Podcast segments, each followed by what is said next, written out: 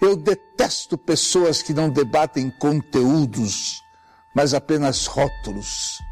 Eu quero viver ao lado de gente que sabe rir, sabe rir de seus tropeços, não se encanta com triunfos, não se considera eleita antes da hora, não foge de sua mortalidade. Eu quero caminhar perto de coisas e pessoas de verdade.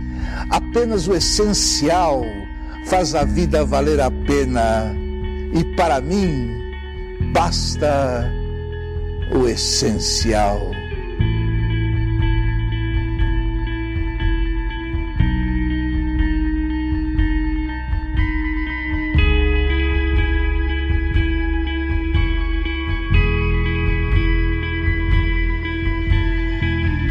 Estamos de volta, pessoal, com as nossas, nossos pilares aqui do Apenas um Cast. Temos a mim, Elma Júnior, Ulisses Dias e Sebastião Carlos. Nós nos reunimos aqui dessa vez para discutirmos um assunto que a gente espera que agrade a todos, né?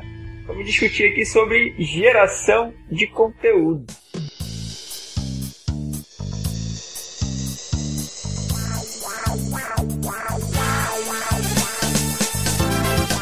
Tá estressado? Relaxa. Isso é apenas um cast. Cotidiano em estéreo.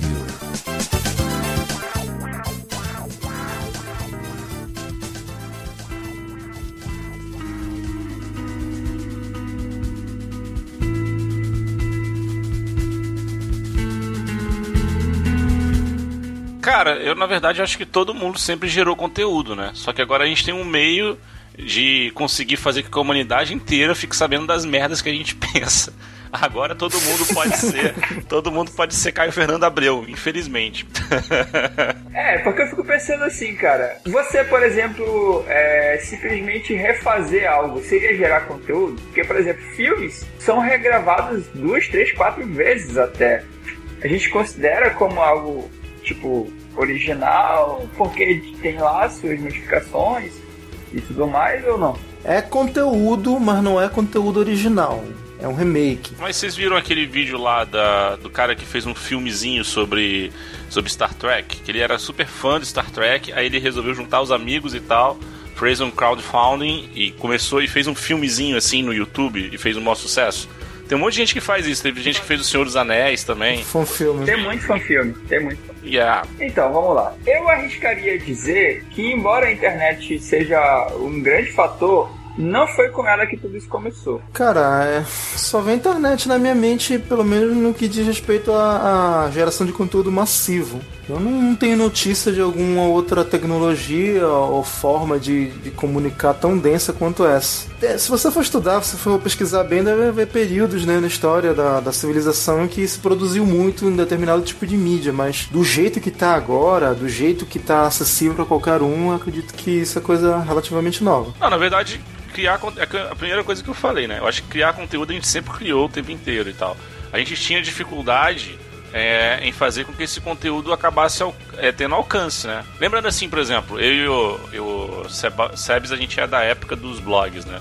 A gente produzia lá, escrevia meus poemas, né? Até funciona até hoje. Vocês podem visitar poetamatemático.blogspot.com.br Não, wordpress.com, foi mal nem sei mais o, o endereço do meu poeteiro.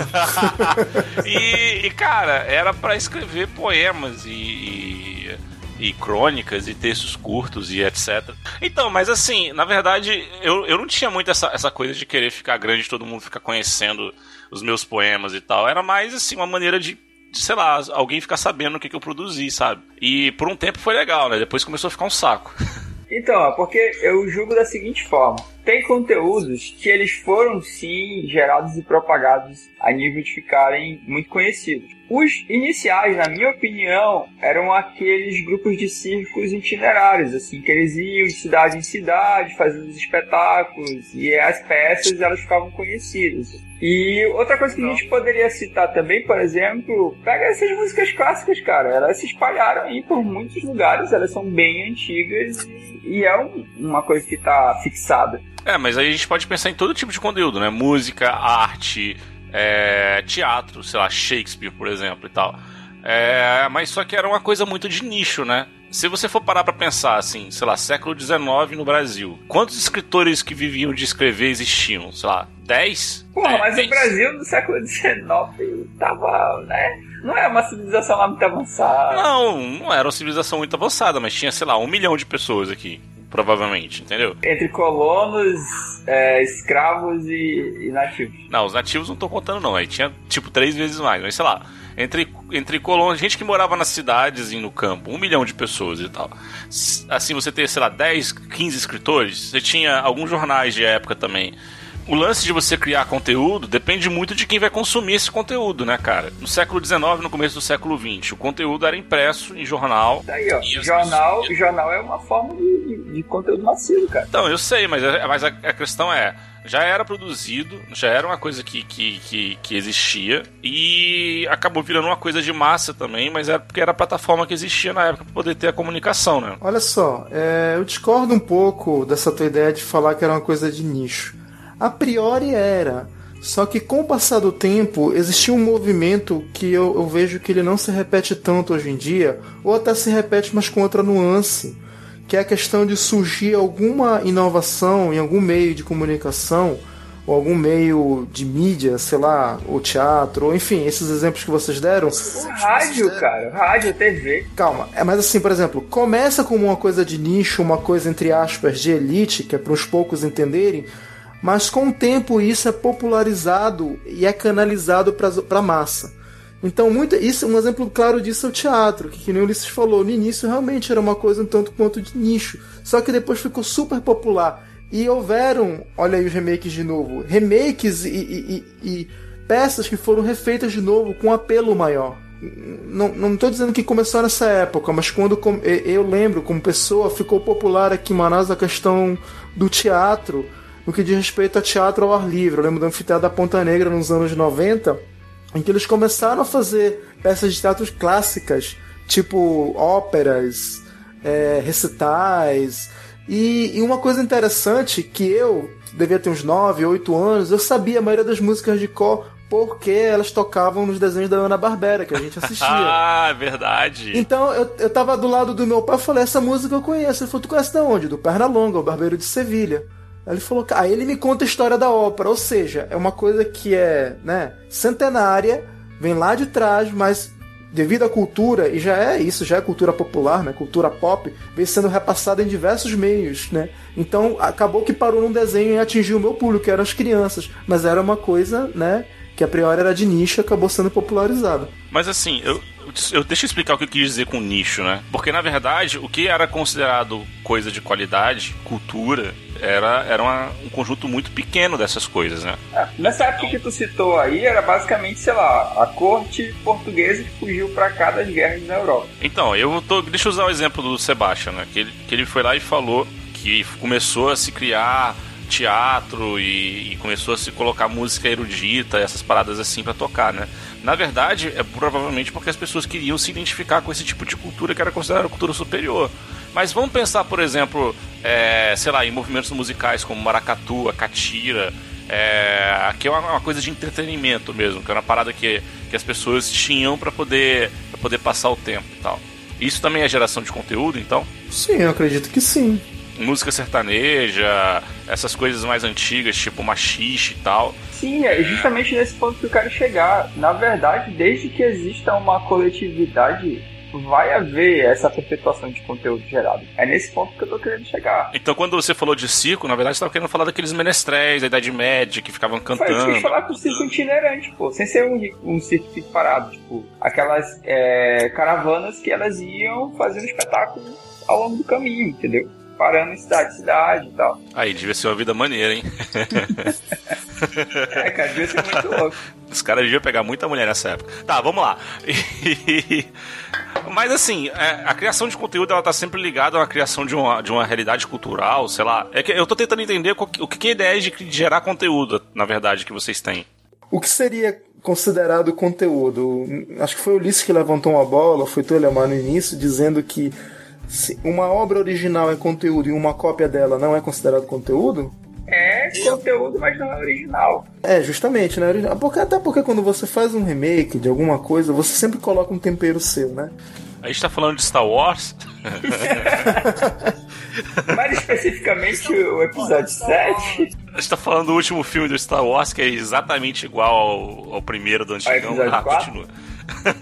A gente pode estar tá falando de Matrix também. É até uma coisa que eu escutei em outro podcast essa semana, os caras falando, pô, mas Matrix não é original. O cara, outro, outro cara falou, cara, é original. Ah, mas todas as ideias já existem. Todas as ideias já existem, mas a sacada dos irmãos lá foi pegar tudo aquilo e condensar numa coisa só, que se tornou uma coisa única, que é o universo de Matrix. Aquele, aquele jargão, né, cara, de que nada se, se inventa, tudo se recria. Nada se cria, tudo se copia. Esse é meu lema. Uh, mas olha, o filme que fala muito sobre isso, cara, que você acabou de falar, Sebastião, é Lisbela e Prisioneiro. Você lembra daquela cena?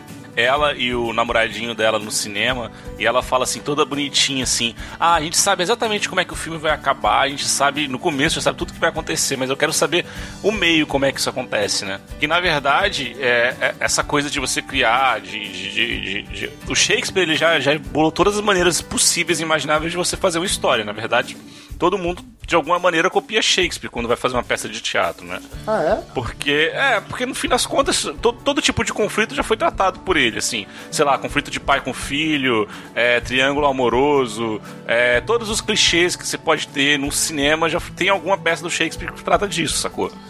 Então, de certa forma, todos os modelos já foram tratados, assim. E o que a gente faz, na verdade, é tentar adaptar esses modelos de alguma outra maneira, com outra roupagem. Então, quando a gente fala que nada se cria, tudo se copia, é porque a criação de um novo modelo é, de, de, contar a história, nesse caso especificamente, é virtualmente impossível, quase. Então, sei lá, vamos pensar na arte clássica, né? Que a gente tinha aquela arte, que era uma arte que visava de uma maneira mais fiel possível a gente descrever o que era a realidade.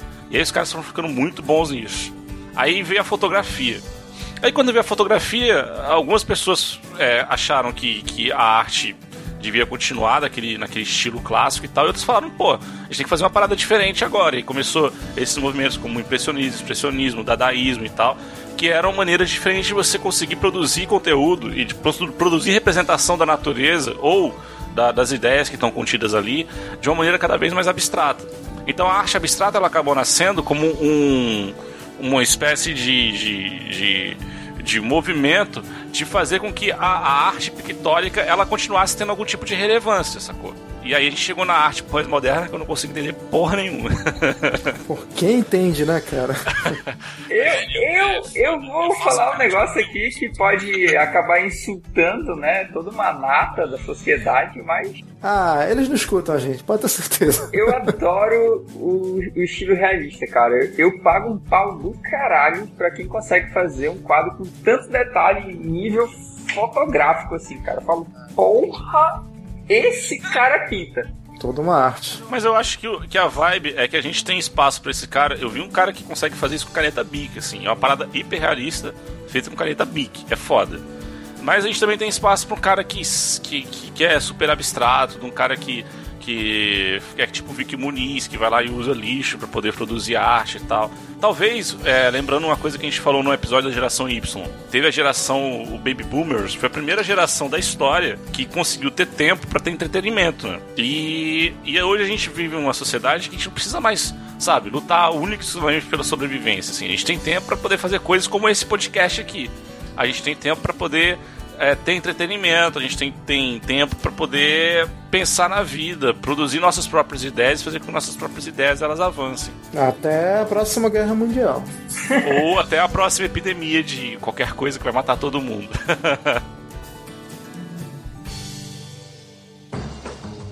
Você está ouvindo apenas um cast.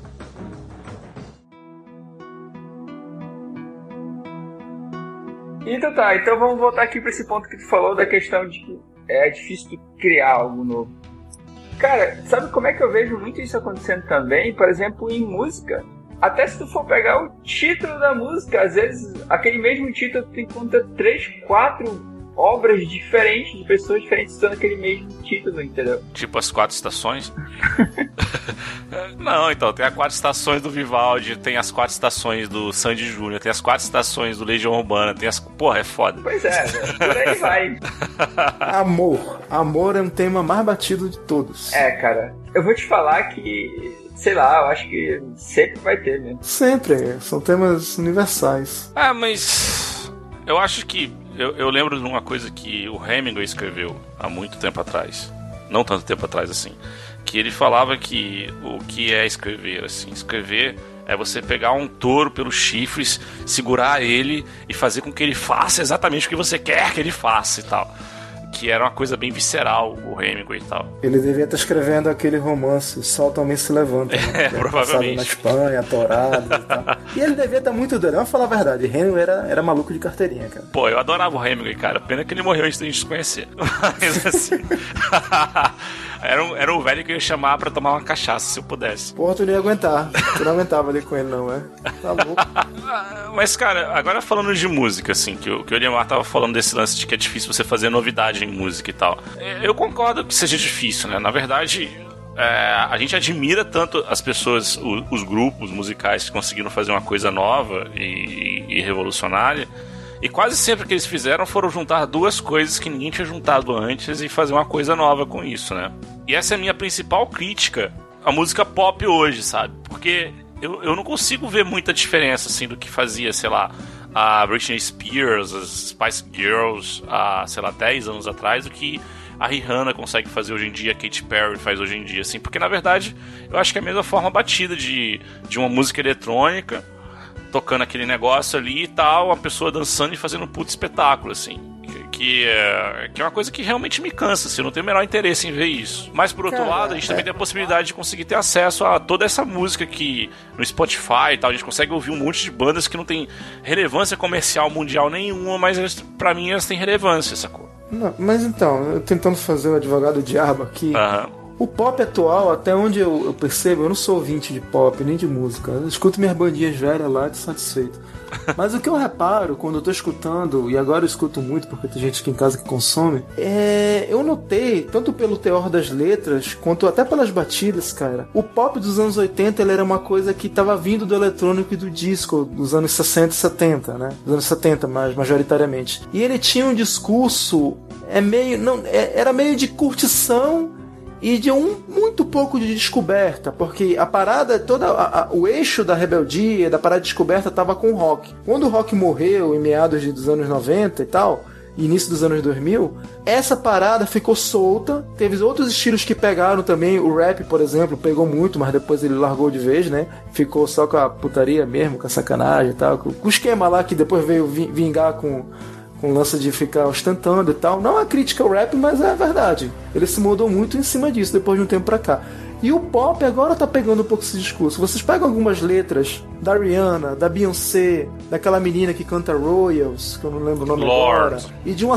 Exato, de uma série de outras cantoras e cantores pop, tu vai ver, tu for analisar um pouquinho a letra assim, tu vai ver que tem um certo discu um, um discurso, um, um, uma direção em descobrimento próprio, da própria pessoa. Antes a pessoa criticava o Estado, a pessoa criticava o governo, criticava as pessoas. Agora não, tá se voltando para dentro. Então são temas que estão acabando voltando para dentro. Pelo menos eu tô enxergando dessa maneira agora o pop atual. Ah, mas se você for ver as músicas que The Cure, por exemplo, nos anos 80, era isso, sabe? Era um adolescente tentando se descobrir, pô. Eu não acho que. É, por isso que eu digo que não tem Cara, nada novo. O The Cure, ah. novo não, mas com roupagem diferente. Por exemplo, porque o The Cure, por exemplo, o que, que o The Cure ele pegava? Querendo ou não, o The Cure girava todo em torno de uma palavra chamada melancolia e tristeza. É. O pop não, o pop é mais alegre. O pop é de aceitação, o rock é de contestação. Pelo menos eu enxergo assim. Então a gente não vai acabar entrando aqui nos meandros do que é uma música, como é que é formada e tal, mas o que eu vejo é isso. O pop é aquela pessoa, aquela, é aquela garotinha de 3, 4 anos cantando aquela musiquinha que rima. Isso é o pop. Se você coloca um outro discurso, um pouco mais intimista, digamos assim, você vai ver que acaba se formando uma coisa diferente. Aí tem, tem entra toda a questão dos movimentos, o que está acontecendo agora, como é que estão se posicionando, toda a liberdade que está tendo agora de expressão e blá blá blá blá blá blá. blá. É porque não é só isso também, né? Você, você também tem, tem contra-exemplos, que nem Survivor, que I'm Survivor, nananana, que, que é uma música com todo tipo de contestação ali no meio e tal. É, Sim. Mas, mas é claro que, que provavelmente para uma coisa se tornar popular, ela precisa ter aquela velha é, fórmula do El Chan. tem uma coreografia, tem um ritmo que seja maneiro e tem uma letra que seja fácil de cantar. Tu tem que ver que tem muita gente que quer mais do mesmo. E toda vez quando tu inventa de fazer algo diferente, tu acaba desagradando muita gente. É, aquele discurso de que a bandinha se vendeu. É, mas eu tenho a filosofia um pouco do Steve Jobs. O povo não sabe o que quer. Tu que tem que falar pro povo o que ele quer. Então, se amanhã todo esse pop for extinto e alguém inventar, sei lá, salsa e botar para vender, o povo não vai ter outra coisa para consumir que vai ser salsa e do dia pra noite tu vai ver que a salsa vai ficar super popular e todo mundo vai começar a achar legal do dia pra noite. Ah. Cara, eu, eu acho que tem um limite, assim, porque tu tem a possibilidade de fazer o que eu faço, por exemplo. Eu ignoro totalmente a TV e a rádio, então eu literalmente só vou atrás daquilo que eu quero, cara. É que eu acho que o poder das grandes gravadoras hoje é muito menor do que era, sei lá, 20 anos anos atrás. Ah, mas as gravadoras estão na internet, né, cara?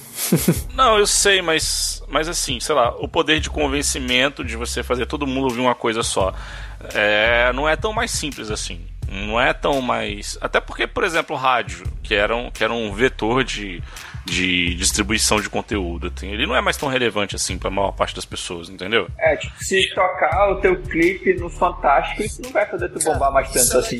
É, mas se teu clipe bombar no YouTube, vai, né? Apenas um cast. Sebastião Carlos, o que é que você cotidianamente consome, cara? Vou te falar que muito pouca coisa. Eu vejo, por exemplo, eu vou na Saraiva da vida. Eu vejo uma prateleira de fantasia. Aí eu vejo os títulos e o tipo de fantasia.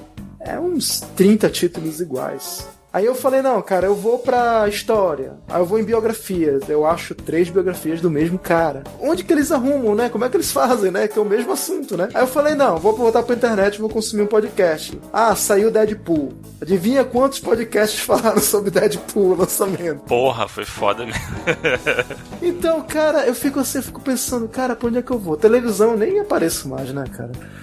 Então, é assim, das poucas coisas que eu consumo, assim. Né, e, Você assiste um, um, um, jornal nacional, cara? Cara, é, no sentido de notícia? É, na TV mesmo e tal. Hum, não, não, no jornal não vejo também. Eu também não. Eu, tudo, tudo, tudo eu pego pela internet, cara. Pelo menos, mas assim, eu não, eu vejo muito pouco G1. Eu vejo mais a CNN, algumas notícias. Eu gosto muito de futebol, então acompanho futebol também. Mas hoje, como tá tudo interconectado, acaba que muitas notícias de âmbito mundial acabam indo, entrando em nichos. Então, às vezes, quando teve aquele atentado em Paris, teve uma matéria completa no Olé da Argentina que eu acompanho lá sobre isso daí. E é um site sobre esporte, né?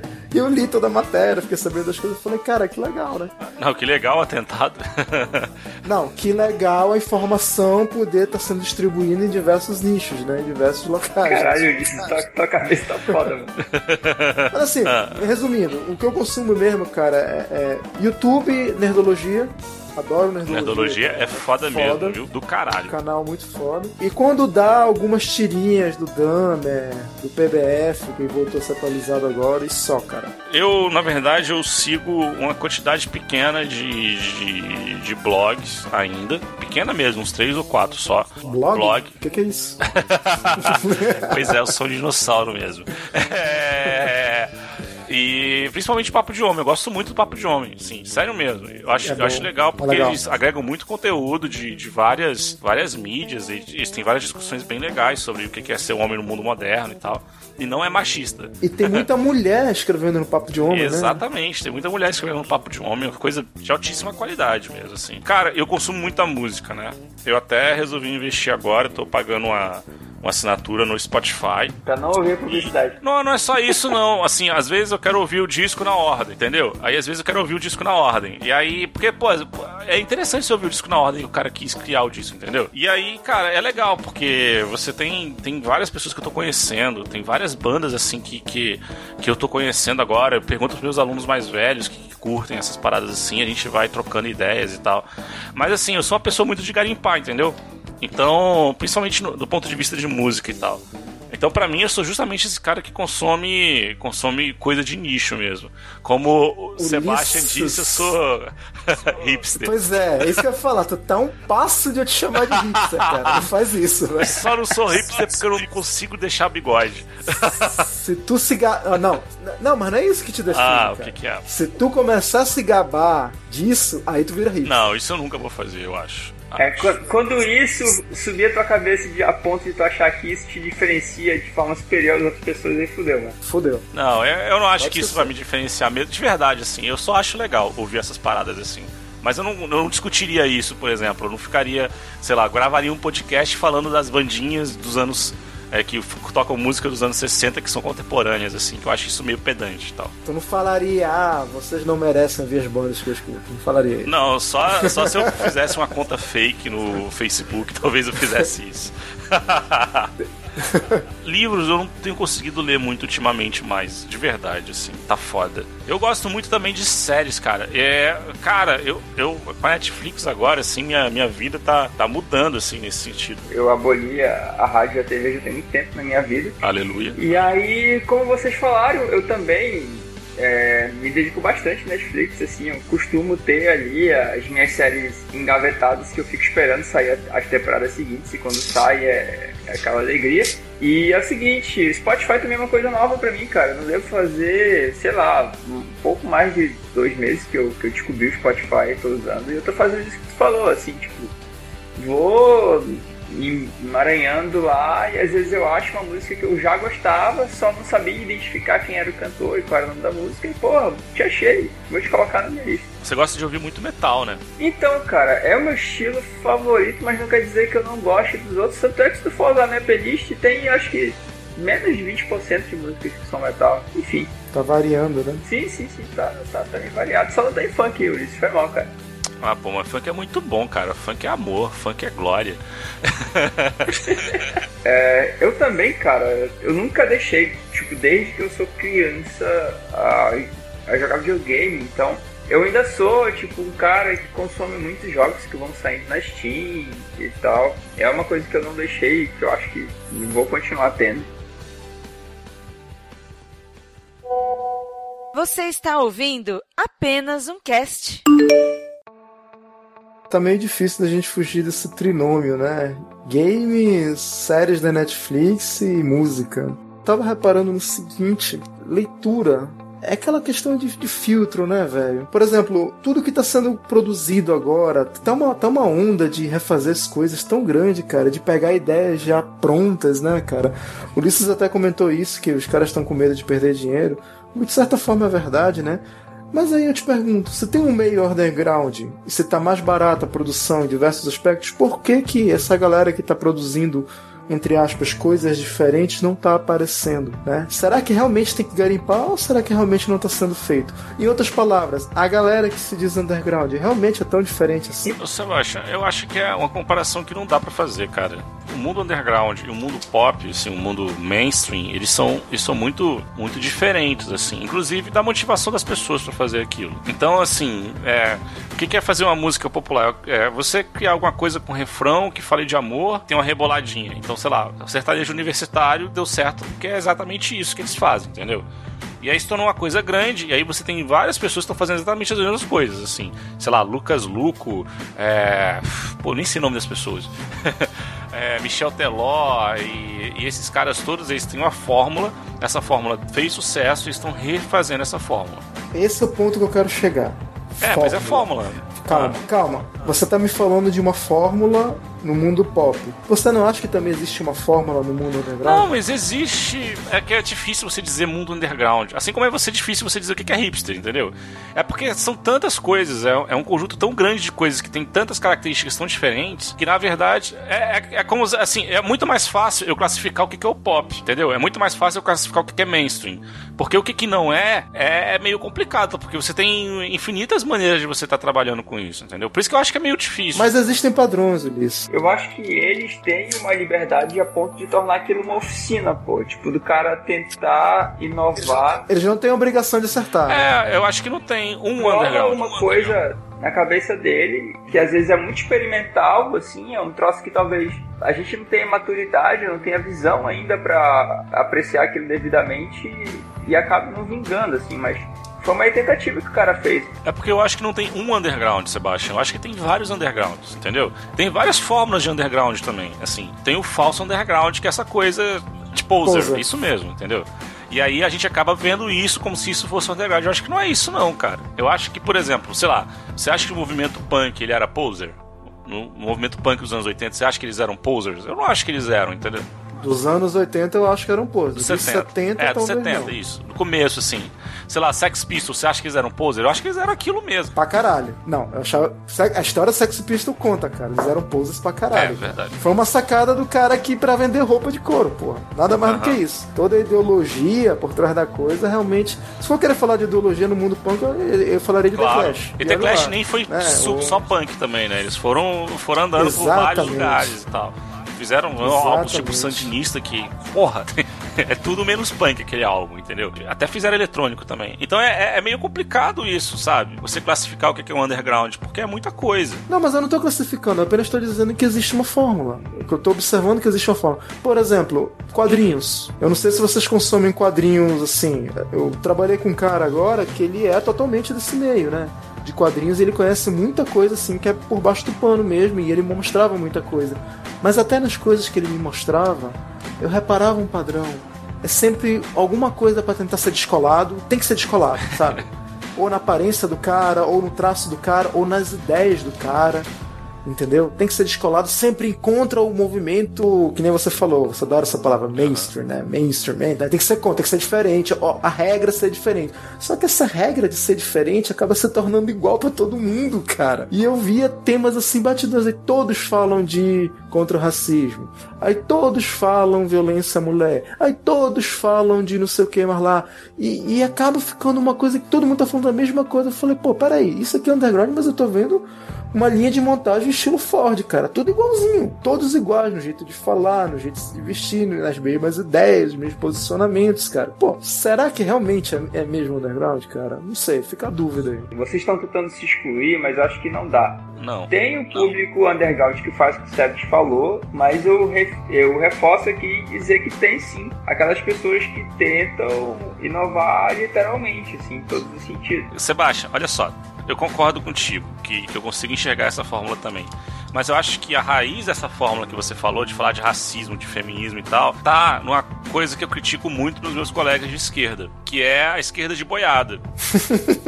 Belo termo. E eu, eu, tenho que, eu tenho que usar exatamente esse termo, assim. Eles ficam muito putos quando eu uso esse termo, mas eu acho que o termo é justamente esse: a esquerda de boiada. Que é uma esquerda que Isso. adere de maneira totalmente é, direta e sem nenhum tipo de crítica ao que se considera o modelo do que é a esquerda. Quando, na verdade, Uhum. eu não acredito que exista uma esquerda, eu acredito que existam várias esquerdas, vários movimentos aí e tal. E, e aí Eu existe. também. isso acaba acontecendo em outras mídias, né? A gente não consegue esquecer isso. Então, quando o cara se identifica como esquerda, essa esquerda boiada, assim, entendeu? Então o cara acha que ele tem que falar desses temas, que esses temas são todos relevantes e tal. Quando eu acho que você pode pode ter uma, uma, uma literatura, um quadrinho, seja lá o que a gente estiver falando, que transcenda isso, que fale de grandes questões, sabe? Você pode fazer quadrinhos sobre racismo? Pode, mas você pode fazer isso sem ser clichê. Essa que é a grande questão, entendeu? Então, quando, sei lá, quando o Tarantino faz um filme como Os, os Oito Odiados, ele não é clichê. Ele brinca com os clichês, entendeu? Mas ele não é clichê. E aí eu acho que a grande questão é que falta leitura nas pessoas que estão querendo produzir conteúdo. Falta as pessoas conhecerem outras fórmulas. Falta as pessoas, sabe, sentarem a bunda, aprender com os erros de outras pessoas e tentar fazer coisas diferentes em vez de tentar, ah, eu vou criar essa fórmula da minha cabeça, quando na verdade, quando você cria uma coisa da sua cabeça, tem uma chance muito grande de alguém ter colocado aquilo na tua cabeça e você não tem nem pensado isso. Exatamente. É o ponto, é o ponto. Ou então aquele velho ditado de que você tem a ideia e você não executa. Vai lá, aparece uma outra pessoa que executou a ideia que tu teve. Então, né? É, Apenas um cast. Eu ia falar, cara, que eu considero que muita coisa do conteúdo que é gerado no YouTube, assim, é de baixa qualidade, assim. E que de fato tu pode considerar como entretenimento, assim, tipo, poxa, esse aqui é um conteúdo que eu reconheço que tem uma altíssima qualidade. Eu acho que são bem poucos. Mas, mas vamos lá, vamos lá. Não sei se vocês têm essa lista aberta aí, mas de cabeça, mais ou menos eu vi no site, qual é a conta, vamos se até primeiro ao Brasil. O youtuber que tem mais inscritos no Brasil, o canal, vocês sabem? Kéfera. Sei lá, nostalgia? Não. É a Porta dos Fundos. Tem 10 milhões e pouco, quase 11. Era o meu segundo. Em, em segundo lugar vem a Kéfera, se não me engano. Tava com 6, agora tá com quase 7 milhões, cara. Gente pra caralho. E depois vem o resto que eu não lembro. Assim, Não, eu tô vendo aqui agora. É, foi feito essa semana, ó. Porta dos Fundos, primeiro. Ah. Depois Parafernália, que é cópia. Olha, Felipe Neto. É, que, olha aí a cópia. Olha, puta, Pois é, no ponto, depois tá, programa Gato, Galo Frito, que eu não sei nem o que é, nunca ouvi falar. Aí vem os 5 minutos da Kéfera. A Kéfera em quarto. Aí vem um tal de Whindersson Nunes, que eu nunca ouvi falar. Deve ser um. Ele, ele tá sem camisa de boné. Deve ser paulistano funk. é, nostalgia. Nostalgia. E o depois mais alguns canais que eu não conheço. Em décimo tal não faz sentido do Felipe Neto. Então, né, cara, tu, tu vê por aí. O primeiro é sketch, é humor. Que é, que é assim, disparado o que vende. A gente tá- tava até comentando isso em off com o Liz. É, a gente vê uma tendência de tudo na internet pra sucesso tem que ser engraçadinho, ou, na maioria das vezes, engraçaralho. E é o que acaba acontecendo, é sempre engraçaralho. E que, e que eu vejo muito é aquela necessidade de fazer humor pelo humor, e humor bem itálico com aspas, assim, sabe? Porque o cara se sente forçado a fazer uma piada sem graça e o outro se vê forçado a rir e por aí vai. Quando na verdade não é uma coisa espontânea. Na minha opinião, acho que o Porta dos Fundos tem uma sacada diferente por causa que o criador dele, que tinha aquele blog, o Kibi Louco, né? Ele já vinha com uma ideia um pouco diferente sobre como fazer sketch de humor. Beleza, ponto. Pulando, pulando para a Fernália, que é uma cópia, né? Não vou nem falar disso. E o Galo Frito, que o Alemão pode falar depois. A Kéfera é única exclusivamente para falar dela. É um blog na tela. É ela. E eu, eu, eu, eu, eu, eu, eu, eu. Isso replica de uma maneira incrível, cara.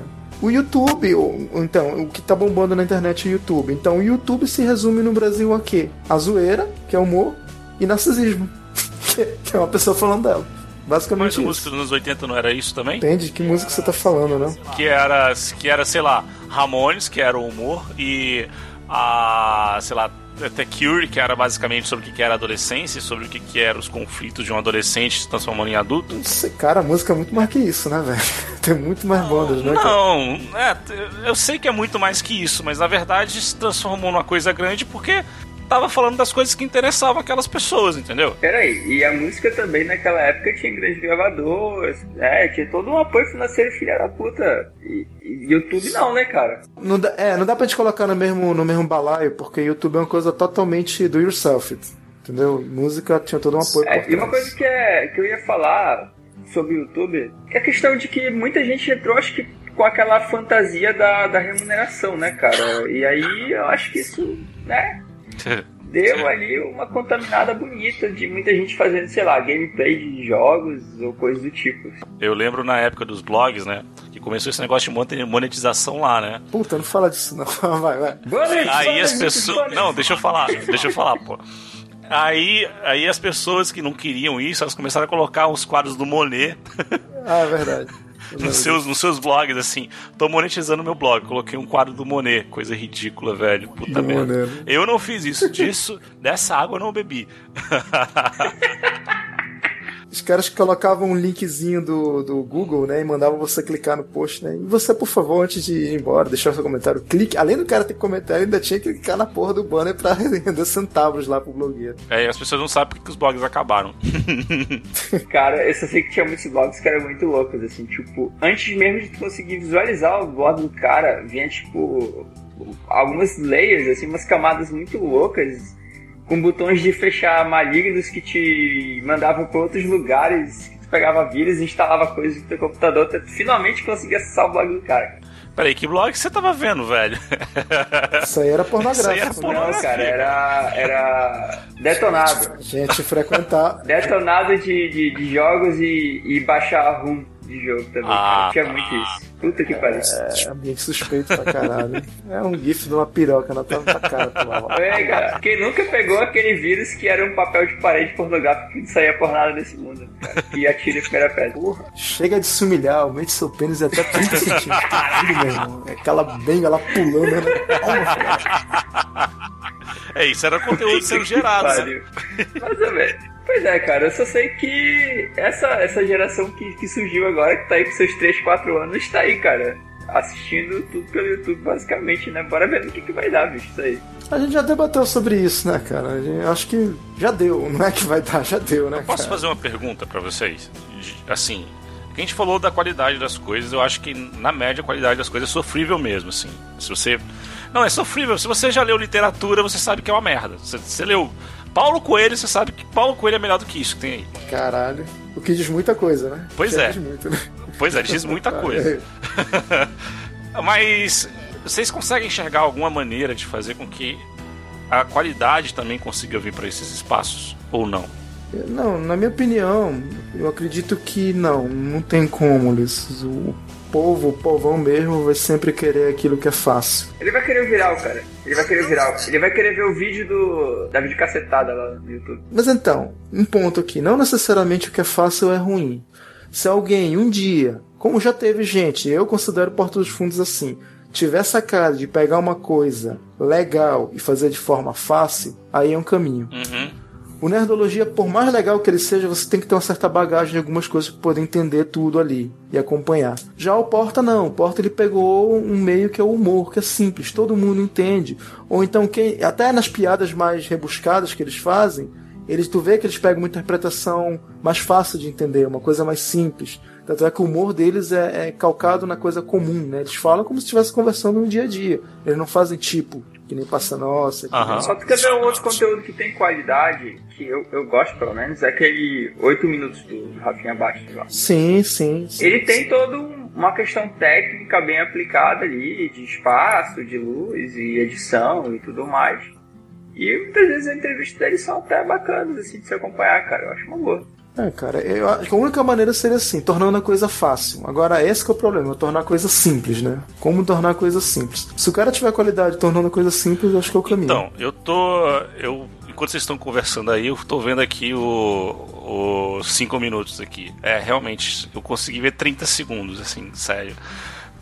Não vou, não vou conseguir ver até o final, é foda. É isso mesmo que você falou, cara. É uma menina falando de o que, que acontece na vida dela. É isso. 6 milhões de pessoas assinam isso. Mais de 7 E- milhões. E, incrível, a gente não falou. É, a gente não falou desse ponto. Eu acho que vou só citar, se vocês quiserem se aprofundar, beleza. Qual o impacto que essa galera que tem esse, esse monte de seguidores tem, né? A gente às vezes pensa que não, mas existe um certo impacto nas Não, pessoas. cara, assim. pra estar nesse nível aí, ela deve ser tipo um ídolo pra uma porrada de gente, cara. Yeah. Querendo ou não. Yeah. Tem uns vídeos dela chegando no- nos interiores aí da vida, até na cidade grande. Porra, é aeroporto lotado, frente de hotel lotada, convenção, gente chorando, desmaiando. Tá nesse nível, cara. É meio louco isso. Cara, eu acho que essa, essa busca por conteúdo de qualidade é uma, uma busca perdida, assim. Pra você ter conteúdo de qualidade, você precisa de pessoas que curtam a qualidade do conteúdo. Isso parece um raciocínio tostinhos, né? Não sei, cara, porque, sabe por quê? Tu pode fazer o seguinte, tu pode pegar aquilo, tipo, uma produtora que tu já confia nela, tipo uma Netflix, uma HBO, entendeu? Que tu fala, tipo, pô, eu já vi alguns trabalhos de vocês, vocês têm um histórico aqui de coisas boas.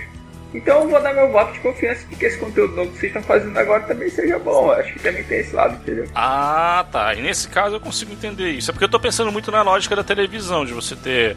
De você ter um programa grande agregando todas as pessoas assistindo aquilo, tipo novela. Eu não consigo imaginar uma novela ser boa mais. Sério. Porque, tipo assim, novela, novela na época dos anos 80 e tal era basicamente uma coisa pra classe média, né? Então, você conseguia tratar vários temas e tal. Agora, agora é uma coisa totalmente popularesca, assim. Uma novela que tá fazendo sucesso é uma novela, porra, que tem um enredo dos Dez Mandamentos, cara. Porra, tipo. Caraca, tem história mais batida do que os Dez Mandamentos, cara. Porra, é, é foda. Entendeu? Porque mas- massificou uh, o pessoal que é, que é evangélico, né, cara? De uma forma muito grande. Então eles acabam sendo um público cativo. Eu acho o seguinte, cara. Eu, vou falar uma parada aqui e vocês vão, vão rir da minha cara, mas eu acho que o mundo orcutizou. no sentido de que, que era uma coisa e aí de repente todos os lugares agora você tem aqueles gifs animadinhos de gatinhos, entendeu? É, é isso. A, a capacidade de criar conteúdo agora é uma coisa que é tão vasta que, que é muito fácil você simplesmente criar um conteúdo banal, um conteúdo simples, um conteúdo que vai, vai agregar um público qualquer, entendeu? E aí, quando você cria uma coisa mirando o público mais geral possível, você vai fazer certamente uma coisa medíocre, porque você vai mirar atingindo a média. E aí, essa é a própria definição do que é medíocre. Da palavra, exatamente. Medíocre não, não é um xingamento, uma coisa denotativa. É, realmente é mediano, é, é média. E né? aí, nesse sentido, se você busca uma coisa que realmente seja relevante, uma coisa que não seja uma perda de tempo na sua vida, assim, vai ser cada dia mais difícil você encontrar isso, pelo menos nas plataformas maiores, assim. Mas a gente sempre tem esperança, né? Porque nós somos brasileiros e não desistimos nunca. Isso pode ser uma coisa negativa também, cara. Pode ser aquele cara que faz uma merda e nunca desiste daquela merda, né? Exatamente, ele vai afundar até quando não poder mais, né? E morre afundado é. na merda, né?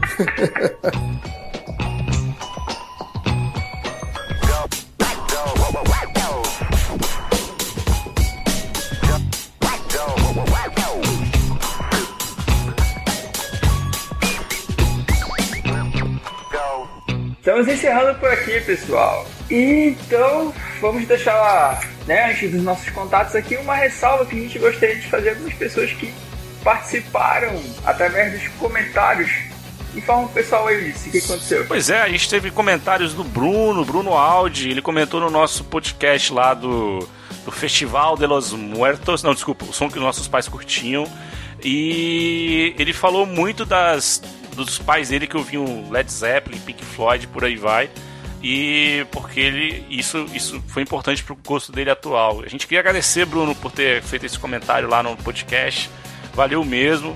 E continue, continue comentando aí os nossos episódios. Só, só um ponto, que o Bruno é de um podcast chamado Los Ticos. Muito bom, ouçam também, ótimo podcast meio da zoeira, mas é legal pra caramba. Além disso, também a Luísa, ela foi lá e comentou o Geração Y, episódio 32 do nosso podcast. E ela tava falando lá que os alunos dela, assim como os nossos, eles não sabem mais o que é e-mail, né? E é legal a gente ver isso, né? A gente tem dois professores aqui, eu e o Eliomar, a gente vive essas questões de sala de aula o tempo inteiro. E a gente queria, de verdade, a... agradecer a Luísa. Ela deixou até uma frase do Rubem Alves, né? Muito cedo para decidir. E é isso. Muito obrigado, Luísa. Obrigado pelo comentário. Queria agradecer a todo mundo, as curtidas que a gente teve na página do Facebook, a, a, toda a galera do Telegram, que sempre que a gente lança episódio comenta comigo, gostando e tal. Agradecer a Bamondes, a Tata, a galera dos Los Chicos, a galera do Hal, toda a moçada aí que acompanha. Muito obrigado, gente. E é recíproco, viu? É isso aí. Pelo menos eu aqui dos dois estou escutando também os podcasts de vocês, estou gostando muito. Eu também estou ouvindo agora os podcasts de vocês. Eu não tenho muito essa, essa, essa prática de ouvir podcast, tá muito legal, cara. Muito legal mesmo nos últimos episódios. E também queria agradecer, cara, a galera do Twitter que tá acompanhando a gente. Nessa semana, mais de 20 pessoas começaram a seguir a gente. E tá bem legal, a gente tá discutindo umas coisas legais lá, galera. Então podem, podem entrar em contato com a gente lá que a gente, a gente responde na velocidade da luz. Então, Sebastião Carlos, aquelas pessoas que estão perdidas de alguma forma, como é que elas fazem para nos encontrar? Procura no Google Maps. Tem várias maneiras, né? Uma delas é você acessar apenas umcast.blogspot.com.br, é o nosso blog.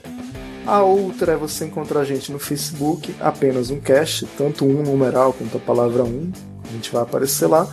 Ou então procurar a gente nos agregadores, né? A gente tá no iTunes, tá em vários agregadores por aí, basta digitar apenas um cast e você vai achar o nosso podcast com quase 40 episódios. Tá com uns 37, 38. E também no Twitter, né? Não pode esquecer que a gente tá lá. Agora, o, o rapaz. Só pra vocês saberem, pessoal, quem tá tomando conta da, da, da, conta do Twitter lá é o Ulisses, tá? Não sou eu. Qualquer treta que der lá, pode culpar o Ulisses aí, que não sou eu que tô tweetando, não. Não, não, não, não. Eu vou, eu vou dar um suporte pro, pro Ulisses também. Mas vai ter treta, não ah. se preocupe. Vai ter treta, beleza. Esse nome? então tá, pessoal, é por isso aí. A gente vai, vai dando tchau pra vocês aqui, se despedindo. E a música de quem hoje? É do Eliomar! Eliomar Júnior, fala pra gente qual a música que você quer. Após muitos podcasts gravados com participantes que foram sendo prioridades e passando na minha frente na fila, finalmente chegou a minha vez. Lá vem, lá vem, prepara, hein? Lá vem. Uhum. Não, não, não, não. Eu vou, vou, vou fugir do dos meus metais pra aliviar vocês. Na próxima eu volto com o metalzinho, prometo. Ah. É, eu vou escolher uma música chamada WhatsApp, da For Non Blondes, cara. Caralho! Hum, Muito atrás, bem! Essa Olha aí, realmente. Spotify, cara. Agradeço a ele. Muito O hino grunge, bem, hein? Muito bem, tá melhorando o seu gosto musical, hein? Putz, brincadeira. Só fez, só fez essa música e sumiu, nunca mais apareceu. Exatamente. Ah, cara, só sei que eu garimpei, eu achei lá, e eu falei, pô, como eu gosto de ti, cara, vem pra cá. One Hit Wonder na veia. Como é que diz, é, é, Luiz? Ouça no volume máximo, né? É isso aí, pessoal, até mais. Falou, valeu. Falou, até tchau. mais, tchau.